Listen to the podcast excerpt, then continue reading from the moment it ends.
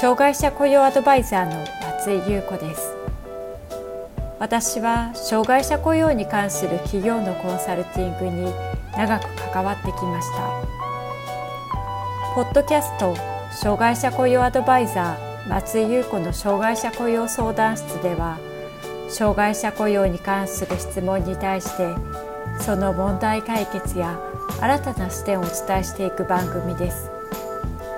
企業での障害者雇用が進んで働きたいと願っている障害者の方が一人でも多く働けるようになればと願っています。それでは本編のスタートです。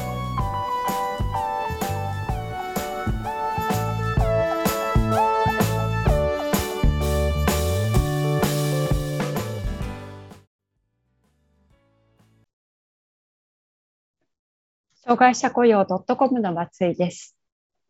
2016年4月に障害者雇用促進法が改正され、企業にも現在雇用している、またこれから採用する障害者に対して合理的配慮の提供が法的義務となりました。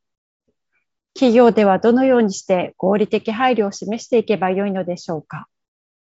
ここでは合理的配慮はどのようなものなのか、その具体例、そしてどのように進めていけばよいのかなどについて見ていきます。まず、合理的配慮とはどのようなものなのでしょうか。合理的配慮とは、障害がある人とない人の就労機会や待遇を平等に確保し、障害者が能力を発揮するために支障となっている状況を改善したり、調整したりすることです。障害者雇用促進法が改正され、2016年4月に施行されています。この法律の中で、障害者への合理的配慮の提供が義務付けられています。この中では、事業主に3つの義務について課されていますので、詳しく解説していきます。また、合理的配慮とともに、ポイントとなる項目がいくつかあるので、合わせて見ていきたいと思います。対象となる範囲は、事業所の規模、業種にかかわらず、すべての事業主が対象となっています。また、対象となる障害者は、障害者手帳を持っている方に限定されず、いわゆる3障害、身体障害、知的障害、精神障害以外にも、心身の機能に障害があり、長期にわたって職業生活に相当の制限を受け、職業生活を営むことが著しく困難な人も対象となります。また、合理的配慮として企業には3つの義務が課されています。1つ目は雇用の分野での障害者差別の禁止。2つ目は雇用分野での合理的配慮の提供義務。3つ目は相談体制の整備、苦情処理、紛争解決の援助です。一つずつ見ていきましょう。まず見ていくのが雇用分野での障害者差別の禁止です。雇用の上で差別をなくすという義務になります。障害者であることを理由として、その他の人と不当な差別的取り扱いをすることが禁止されています。例えば、募集、採用や賃金、配置や昇進、教育訓練など、雇用に関するあらゆる局面で、障害者であることを理由に排除することや、不利な条件を設けること、反対に障害のない人を優先することなどは、障害者であることを理由とする差別に該当します。ただし、次の3つは差別に該当しないとされています。積極的な差別是正措置として、障害者を有利に取り扱うこと、合理的配慮を提供し、労働能力などを適正に評価した結果として、障害者ではない人と異なる取り扱いをすること、合理的配慮に応じた措置を取ること、結果的に障害者でない人と異なる取り扱いとなること。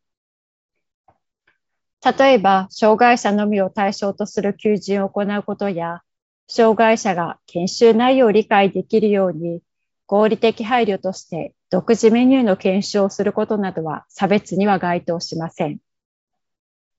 二つ目の点は雇用分野での合理的配慮の提供義務です。合理的配慮は今お伝えしたように、障害のある人とない人の就労機会や待遇を平等に確保し、障害者が能力を発揮する上で支障となっている状況を改善したり、調整したりすることです。障害の種類によっては、就業にどのような支障があり、どのような配慮が必要なのかが見た目ではわからない場合があります。また、障害の種類や障害者手帳の等級が同じ場合であっても、一人一人の状態や考え方は違うものですし、職場環境などによって求められる配慮も異なります。そのため、取るべき対応は個別性が高いものとなっています。具体的にどのような措置を取るかについては、障害者と事業主でよく話し合った上で決めることが求められています。なお、合理的配慮は過重な負担にならない範囲で事業主が行うものとされています。合理的配慮の過重な負担となるのは、事業活動への影響の程度、実現困難度、費用負担の程度、企業の規模、企業の財務状況、公的支援の有無などによって変わってきます。これらの6項目に過重な負担がかかると判断される場合には免除されることとなります。3つ目は、障害者からの相談に対する体制の整備についてです。相談体制の整備や、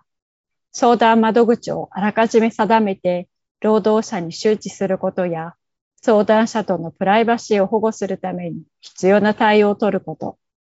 相談内容を理由として不利益な取り扱いを禁止すること、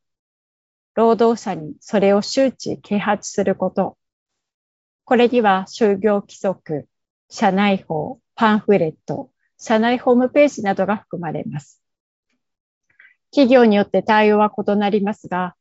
パワハラなどの職場の課題を相談できる窓口に、障害に関するものを付加したり、社員専用のイントラネットを活用して体制を整備しているところもあります。それでは企業は障害者への合理的配慮をどのように進めていけばよいのでしょうか合理的配慮の進め方について見ていきます。合理的配慮の考え方としては、障害者から事業主である企業に対して、職場で示してほしい配慮を申し出て、企業が検討することになります。多くの場合、申し出は募集や採用のタイミングで行いますが、障害者当事者が支障を感じる状況が生じた場合には、雇用後も行うことができます。申し出があった場合には、どのような合理的配慮を企業が提供するかによって、当事者である障害者と企業の間でよく話し合い、検討することが必要です。もし本人がうまく伝えられない場合には、支援機関の担当者に同席してもらうこともできるでしょう。そして話し合いによって決まった配慮の内容については必ず実施し、定期的に見直しやヒアリングなどを行い改善していくことができます。合理的配慮として取り決めたことについては、それを遂行できるように環境を整えていくことも大切です。障害者本人の意向を踏まえた上で、一緒に働く上司や同僚に、障害の特性と配慮事項について伝えておくと良いでしょう。その際、障害に関する内容や知らせる対象の範囲については、障害者本人と十分に打ち合わせしておくことが大切です。本人から申し出があった合理的配慮でも、内容によっては企業がすぐに対応できないこともあります。もし企業にとって過重な負担となるような場合には、対応が難しい理由を本人に説明することが求められています。それでは、どのような合理的配慮を求められることが多いのか、具体例を見ていきましょう。募集や採用時に申し出があった合理的配慮の例としては、次のようなものが挙げられます。視覚障害者に対し、展示や音声などで採用試験を行うこと。聴覚言語障害者に対し、筆談といった方法で面接を行うこと。また、採用後に求められた合理的配慮の例としては、次のようなことがあります。身体障害者、死体不自由に対し、机の高さを調整するといった作業を可能にする工夫を行うこと。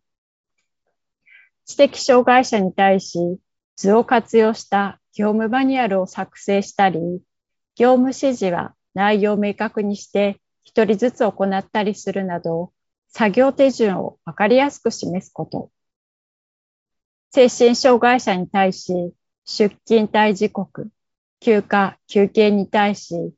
通院、体調に配慮すること。合理的配慮の具体例については、厚生労働省の合理的配慮指針事例集や内閣府の合理的配慮等具体例データ集で知ることができます。参考にしてみてください。合理的配慮について話をする機会としては、採用面接時に確認することが多いと思います。しかし、障害者本人に合理的配慮についての知識があり、企業へ伝える準備ができている場合ばかりではありません。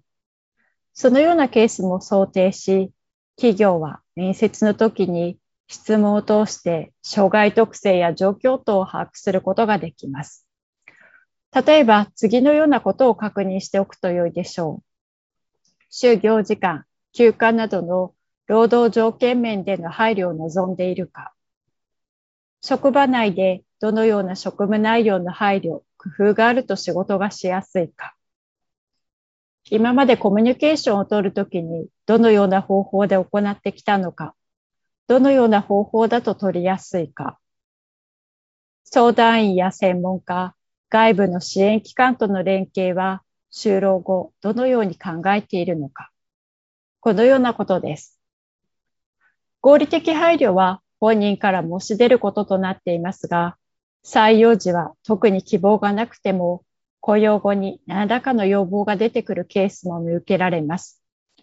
採用時の面接で本人から申し出がない場合でも、希望を聞くというスタンスでヒアリングしたり、確認したりすることは、企業のリスク管理としても役立つでしょう。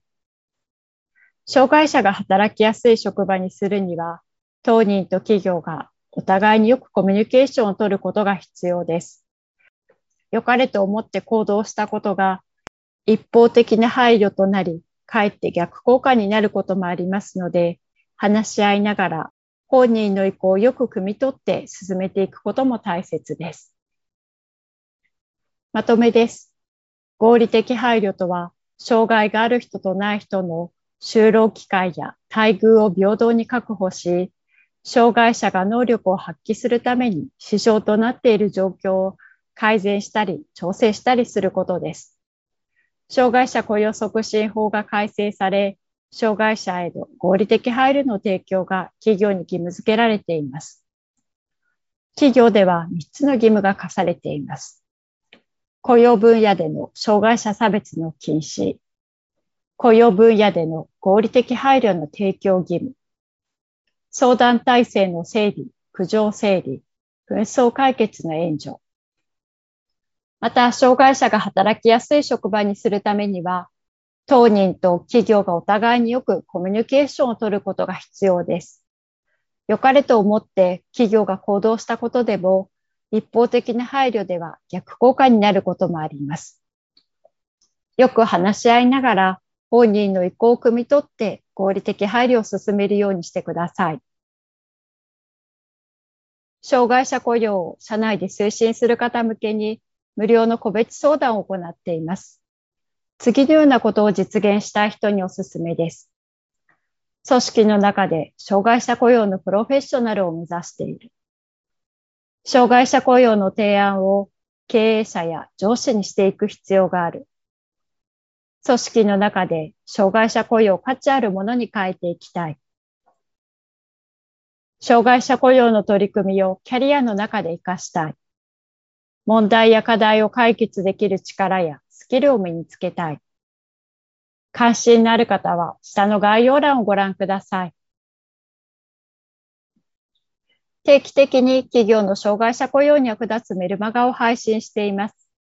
詳しくは概要欄からご覧ください。障害者雇用相談室では、あなたの会社の障害者雇用に関する相談を受け付けています。こんなことが聞きたいというテーマや内容がありましたら、障害者雇用 .com のホームページにあるアドレスへお寄せください。お待ちしております。